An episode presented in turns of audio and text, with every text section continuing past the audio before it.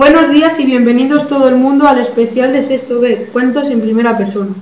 Todos conocemos los cuentos populares de siempre, Los Tres Cerditos, Pedro y el Lobo, Caperucita. Siempre nos han contado estas historias con un narrador omnisciente, es decir, que nos cuentan lo que ocurre en tercera persona y desde fuera. Pero, ¿os habéis planteado cómo vivieron los protagonistas lo acontecido? Nosotros sí, y os aseguro que algunos os sorprenderá. Comencemos con una selección de los tres cerditos desde diferentes puntos de vista. Así lo vivió el lobo. En el bosque en el que yo vivía había tres cerditos que me resultaban muy apetitosos. Un día los tres cerditos decidieron construir tres casas.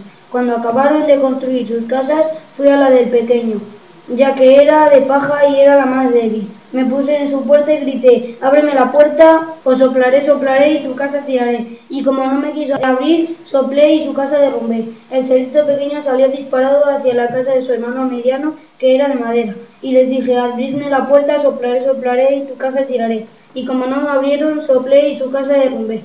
Los dos cerditos salieron disparados hacia la casa del hermano mayor, que era de ladrillos, y les dije, abridme la puerta, soplaré, soplaré y tu casa tiraré y como no me abrieron soplé, pero como era de ladrillos no conseguí derrumbarla. Entonces subí a la chimenea y me intenté meter por ella, y lo conseguí, pero cuando entré en la casa caí sobre un caldero de agua hirviendo y salí corriendo y nunca más volví. Otra versión de Lobo Feroz. Tengo mucho hambre, voy a buscar a mi alrededor, a ver si hay algo de comer. Y vi a tres cerditos y pensé que estarían deliciosos y fui a por el más pequeño que se llamaba Tontín y tenía la casa de paja y por eso era más fácil entrar. Llamé a la puerta y miró el cerdito y en cuanto me vio cerró la puerta y pensé que podía romperlo, soplé y soplé y soplé y la casa derrumbé y el cerdito corrió a la casa de su hermanito flojo, que su casita era de madera. Llamé y no me abrió la puerta, y yo soplé y soplé y la casa derrumbé, pero me costó mucho más. Y los dos cerditos se fueron a casa de trabajador. Su casa era de ladrillos y le contaron a su hermano que les estaba persiguiendo. Yo soplé y soplé, no pude derrumbarlo, no pude comer ni un bocado de ellos, pero se me ocurrió entrar por la chimenea y la encendieron y me quemó el traje. Dos versiones del hermano mayor. Un día mi madre nos dijo a las tres que éramos ya bastante mayores para vivir con ella. Entonces ese mismo día nos despedimos. Cuando empezamos a construir la casa, mi hermano pequeño trabajó su casa. Muy poco, la hizo de paja. Mi hermano mediano la hizo de madera, pero en cambio yo la hice de ladrillos y cemento. Pasado el largo día vi a los dos que venían a verme y me dijeron que estaba todo el día trabajando y que no iba a jugar con ellos. Para, si no trabajáis os esforzáis en construir vuestra casa. Ellos se fueron y no me hicieron caso. Después de un rato, vinieron corriendo a mi casa. En cuanto abrí la puerta, se metieron debajo de la cama. Os dije que os atraparía. De repente el lobo gritó, si no me dejas entrar, soplaré y soplaré y vuestra casa la llevaré. Sopló y sopló y sopló y no consiguió mover ni una piedra. Al momento vi caer arena de la chimenea y me di cuenta de que era el lobo y eché más leña al fuego. Al final se quemó y salió volando hacia el bosque. Desde entonces no le volvimos a ver. Era nuestro cumpleaños y ya éramos muy mayores. Entonces nuestra abuela nos dijo que teníamos que irnos ya de casa. Nosotros no queríamos, pero nos tocó irnos al día siguiente. Nuestra abuela, antes de irnos, nos dijo que teníamos que ser prudentes y estar con los ojos muy abiertos, porque había un lobo. Cuando nos fuimos llegamos a árbol donde empezamos a tomar decisiones. Al final todos quisimos hacernos una casita. Empezamos a construirla, el segundo una de madera y yo una casita de ladrillo. Un día el lobo vino, todos asustados nos fuimos. El lobo vino y se quiso comer a uno de nosotros, al que hizo la casita de paja. Mi hermano asustado empezó a gritar y el lobo amenazó con destruirle la casa de un soplido. Si no abrían la puerta, me preguntó hasta tres y Oh no, la casita de madera. Mi hermano se asustó y pasó lo mismo que con el primero. Pero cuando llegó la mía, yo me asusté, pero al soplar mi casa, como era de ladrillo, no pude derribarla por muchas veces que lo intentara. Yo me puse muy feliz. El lobo me engañó diciendo que íbamos a quedar para recoger nabos para comer. Pero yo fui muy listo y me levanté una hora antes para recoger los nabos antes de que llegara el lobo. Cuando llegó el lobo se enfadó porque le había engañado al igual que él a mí. Pasó lo mismo, pero yo le volví a engañar, y así más veces. hasta que ya se cansó e intentó meterse por la chimenea. Por suerte, estaba haciendo la comida y se quemó con el caldero y no volvió. Ya por la gran victoria celebramos una fiesta y los tres cerditos vivieron juntos en la casa de ladrillo. ¿Y el gato con botas? ¿Qué pasada por la cabeza del hermano pequeño? Eloy nos lo contará. El gato con botas. Cuando murió mi padre nos dejó a sus tres hijos una herencia. A mi hermano Pablo, que es el más mayor, le tocó el molino. A mi otro hermano el asno y a mí un gato. Me invitaron a subir a su carroza. Yo extrañado subí con mucho gusto y no sé qué hizo mi gato, pero me consiguió el castillo del ogro y me casé con la princesa. Las fábulas también las contamos Marcos y Roberto. Nos presentan la liebre y la tortuga. La liebre y la tortuga. Allí estaba yo, la tranquila tortuga. Siempre soy muy amable y también estaba la liebre rara puesta a la liebre. Estaba segura de que podría ganarla. La retía que corriera contra mí, a lo cual aceptó. El día de la carrera había una expectación magnífica. Estábamos las dos en la salida y la liebre me dio ventaja segura de que vencería. Al poco me adelantó, pero yo seguía caminando ajena a su prepotencia. Al cabo de un rato se tumbó debajo de un árbol, entonces aproveché y la adelanté. Yo pasito a pasito veía la meta cada vez más cerca, y cuando la liebre despertó ya era demasiado tarde. Yo lo había ganado la carrera. La liebre y la tortuga. En el campo vivía una liebre y la tortuga. La liebre era muy veloz, mientras que la tortuga caminaba siempre muy despacito. La liebre se reía siempre de mí, por mis patas gordas y mi lento caminar. Un día me cansé de sus burlas y me enfrenté a la liebre. Te aseguro que yo soy capaz de ganarte en una carrera. Ja, ja, ja. Hay que me parto de risa. Pero si tan seguro estás, ¿Por qué no probamos? Cuando quieras. Muy bien, nos veremos mañana a esta misma hora junto al campo de girasoles. Perfecto, no llegues tarde, jajaja. Ja, ja. Al día siguiente ambas se reunieron en el lugar. Había muchos animales y la zorra fue elegida como árbitro. La zorra dio comienzo a la carrera. Yo comencé despacito, pasito a pasito, suave, suavecito.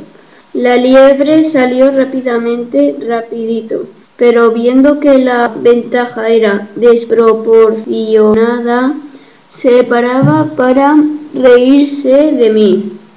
Ríe, ríe, el que ríe el último ríe mejor, jajaja. Ja, ja. La liebre fue parándose varias veces para esperar a la tortuga convencida de que le bastaría correr un poquito en el último momento para llegar a la meta, la primera. A pocos metros de la meta, la liebre se quedó dormida. La tortuga se adelantó y dando pasito a pasito estaba a punto de cruzar la meta. La liebre se despertó y echó a correr lo más rápido que pudo. Pero ya no había nada que hacer. Vio con asombro impotencia comenzaba con la victoria y era ovacionada por todos los animales del bosque. La liebre por primera vez en su vida se sintió avergonzada. En la vida hay que ser humildes y tener en cuenta que los objetivos se consiguen con paciencia, dedicación y constancia y el trabajo bien hecho. Siempre es mejor ir lento pero a paso firme y seguro. Por supuesto, jamás menosprecies a alguien porque sea más débil, porque a lo mejor un día te hace ver tus propias debilidades. Vamos con Caperucita de la mano de Pablo y Claudia. Caperucita Roja. Un día salí de mi casa.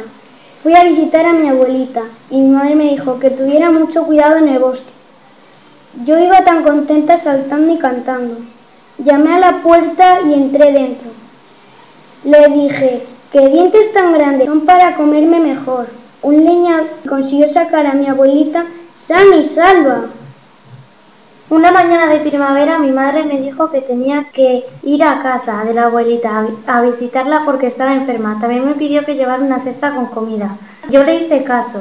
Cuando llegué a casa de mi abuela, llamé a la puerta, mi abuela parecía cambiada. Yo le pregunté, abuelita, ¿qué ojos más grandes tienes? Y me contestó, son para verte mejor. Abuelita, ¿qué dientes tan grandes tienes? Son para comerte mejor. Y me comió. Un cazador del bosque se acercó y como el lobo estaba dormido, le abrió la barriga y dimos la Y Aladín, Blancanieves y Cenicienta también están presentes. Así lo vivió el sultán de Aladín. Un día cuando llamé a mi hija, Yasmín no contestó. Entonces decidí ir a su habitación y al ver que no estaba, llamé a los guardias reales para que la buscaran por Ágrava. La encontraron en un mercadillo con un chico callejero. Llegaba el momento de que mi hija se casara y al elegir esposo llegó un chico que traía como una especie de circo. Era más y nada menos que un pretendiente que quería casarse con mi hija. Mi fiel Jafar se hizo con el poder de, de una especie de lámpara de la que salió una especie de genio. Me hizo su sirviente por un rato, pero al final Aladín nos salvó de Jafar. Aladín y Yasmín se casaron y fueron felices para siempre. Así lo vivió Blancanieves. Había una vez una niña muy guapa y muy buena que se llamaba Blancanieves. Cuando era pequeña mi madre murió y mi padre volvió a casarse de nuevo. Mi nueva madre era muy malvada y tenía mucha envidia de mí porque era muy guapa. Mi madrastra tenía un espejo mágico en el que todos los días preguntaba, espejo, espejito, ¿quién es la más guapa? Y él respondía, tú, mi ama. Pero un día, al preguntarle a mi madrastra al espejo quién era la más guapa, contestó, lo siento, mi ama, tú eres muy guapa, pero hoy es más guapa Blancanieves. Entonces mi madrastra, enfurecida, llamó a sus sirvientes y les dijo, el espejo mágico me ha dicho que Blancanieves es más guapa que yo, así que cogedla llevaosla al bosque y allí matadla y como prueba de que ha muerto quiero su corazón metido en una caja. Todos los sirvientes me llamaron y me dijeron que iba a dar un paseo por el bosque. Mientras tanto, entre ellos comentaban que yo era una niña muy buena y, no merecía morir. Cuando llegaron al centro del bosque me contaron las intenciones de mi malvada madrastra, pero no me matarían. Entonces, mataron a un jabalí para llevarle su corazón como si fuera mío. Mientras tanto, yo encontré una casita pequeña y entré. Había una mesa muy chiquita con siete sillitas, también había siete camas. Como tenía mucha hambre, me comí todos los platitos y luego me acosté en las siete camitas. Pero esta casita tenía dueños. Eran siete enanitos que cuando llegaron a casa después de trabajar me encontraron durmiendo plácidamente en sus camitas. Uno de ellos exclamó, miradla, es muy hermosa, y otro respondió, sí que lo es, podíamos pedirle que se quedara a vivir con nosotros. Y así hicieron los siete enanitos. Me pidieron que me quedara a vivir con ellos y yo cedí después de contarles mi triste historia. Mi malvada madrastra seguía preguntando a su espejo quién era la más guapa del lugar y, y este respondía que ella. Pero un día cuando le preguntó quién era la más guapa, el espejo contestó, es Blancanieves y la madrastra dijo, no puede ser, está muerta. A lo que contestó el espejo, no, no está muerta, vive en el bosque en la casa de los enanitos. Mi malvada madrastra se disfrazó de viejecita y fue a verme. Llevaba una cesta de manzanas envenenadas para mí, y cuando llegó a la casa de los enanitos llamó a la puerta. ¿Quién es? dije yo. Soy una pobre viejecita y vengo a traerte manzanas. Yo abrí la puerta y no pude resistirme a las manzanas que brillaban como el sol. Al coger una y morderla caí muerta al suelo. Mi malvada madrastra se fue riéndose y contenta porque ahora sería ella la más guapa del lugar. Cuando llegaron los enanitos me encontraron en el suelo todos tristes se pusieron a llorar. Todos los enanitos construyeron una caja de cristal donde me metieron y la llevaron al bosque. Estando allí pasó un príncipe que quedó asombrado por mi belleza y por la tristeza de los enanitos. Entonces decidió abrir la caja y besarme y sorprendentemente desperté. Todos los enanitos saltaban de alegría al verme. El príncipe se casó conmigo y el príncipe, yo y los enanitos vivimos juntos en el palacio. Así fue como lo vivió el príncipe de Cenicienta.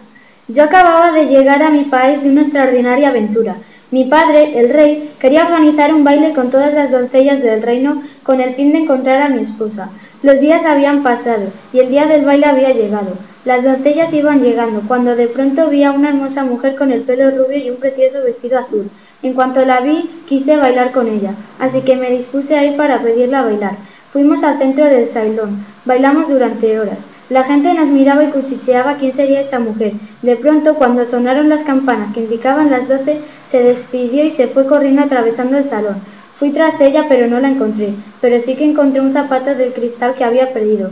Al día siguiente fui con mi padre casa por casa para ver quién era aquella doncella con la que bailé. A ninguna doncella le valía el zapato. Entré en una casa donde había cuatro doncellas. Las tres primeras se lo probaron, no le valía ninguna, pero a la cuarta le quedaba perfecto. Así fue como encontré a mi esposa Cenicienta. ¿Y qué pasaría con Pinocho? Paula González. Pinocho, os voy a contar mi historia. Todo empieza un día que un humilde carpintero llamado Gepeto, que estaba muy solo y lo único que deseaba era tener un hijo, decidió crearme con un trozo de madera de pino. Cuando terminó me puso el nombre de Pinocho y después se quedó dormido. Entonces apareció un hada que concedió cumplir el deseo de Gepeto y me dio vida.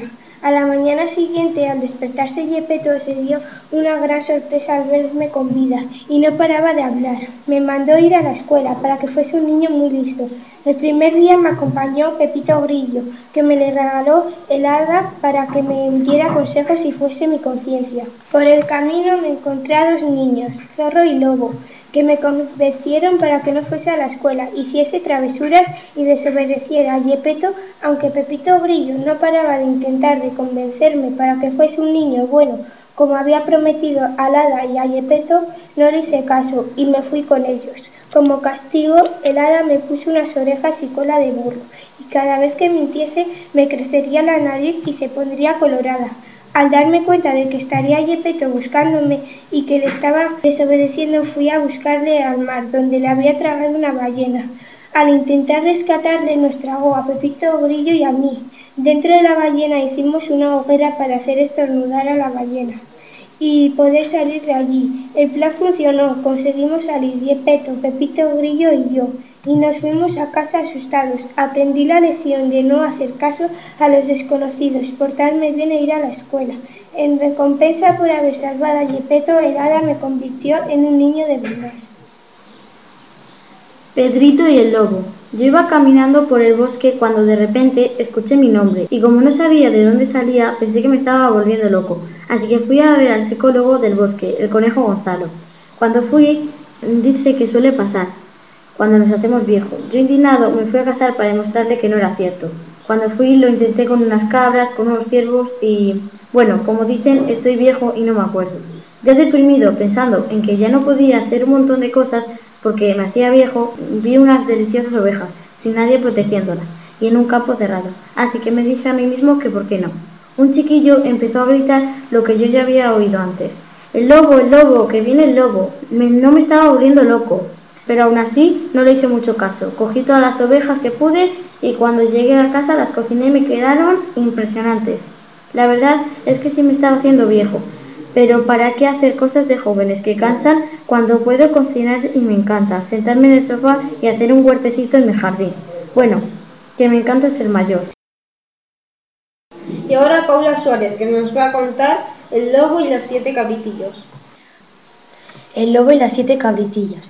Yo siempre solía salir con mis hijas, las cabritillas, a por flores y las enseñaba cosas nuevas, pero esta vez necesitaba hacer un recado y las expliqué que el lobo estaba pendiente de ellas y que tuvieran cuidado, que no abrieran la puerta a nadie. Yo me fui, no supe qué estaba pasando. Cuando volví solo quedaba mi hija, la más pequeña. Estaba escondida debajo del sofá. Me dijo que el lobo las engañó y que las enseñó la pata debajo de la puerta y se pensaron que era yo porque la pata era blanca, se la habían pintado de harina. Y fuimos corriendo a ver dónde estaba el lobo. Resultó que estaba en la orilla del río y durmiendo una siesta. Yo iba con unas tijeras y se me ocurrió un plan. Le abriríamos la tripa y le sacaríamos a mis hijas y se la llenaríamos de piedras y luego se la cosería. Y así hicimos y al despertar se acercó al río para beber agua y no pudo con el peso y se cayó. Como no sabía nadar y las piedras no le dejaban levantar, se ahogó y no se supo nada más de él. Y mis hijas y yo volvimos a ser felices y colorín colorado este cuento se ha acabado. Y para terminar, nuestro relato ganador, Ricitos de Oro, que nos lo va a contar Laura. Era un día muy soleado, así que mis papás y yo decidimos ir a dar un hermoso paseo por el bosque. El paseo había ido de maravilla y todo estaba tan floreciente, por eso me gusta tanto dar paseos en primavera. Cuando llegamos a casa nos encontramos con que alguien había probado la sopa de papá y mamá y que se había comido la mía entera. Nuestra sopita calentita y riquísima. También nos encontramos que alguien había roto mi silla preferida. Me enfadé mucho. Papá también estaba muy enfadado y se enfadó aún más cuando entró en la habitación y descubrió que alguien se había acostado en su cama. Qué gracia su cara de enfadado. También se había acostado en la de mamá. Y cuando llegamos a la mía, fue lo peor. Vimos a una niña durmiendo en mi cama. La niña parecía muy maja y guapa, con unos ricitos amarillos que parecían de oro. Pero cuando la niña despertó y nos vio se dio un buen susto, ni que fuéramos tan feos. Luego la niña salió corriendo por la ventana sin decirnos nada, ni pedirnos perdón tan siquiera. Y yo que quería jugar con ella, porque en esta zona del bosque no hay nadie con quien jugar. Papá y mamá se quedaron muy enfadados, pero yo había disfrutado mucho de esa niña tan rara, ya que nunca teníamos ninguna visita y esa era la primera. Esperemos que lo hayáis disfrutado.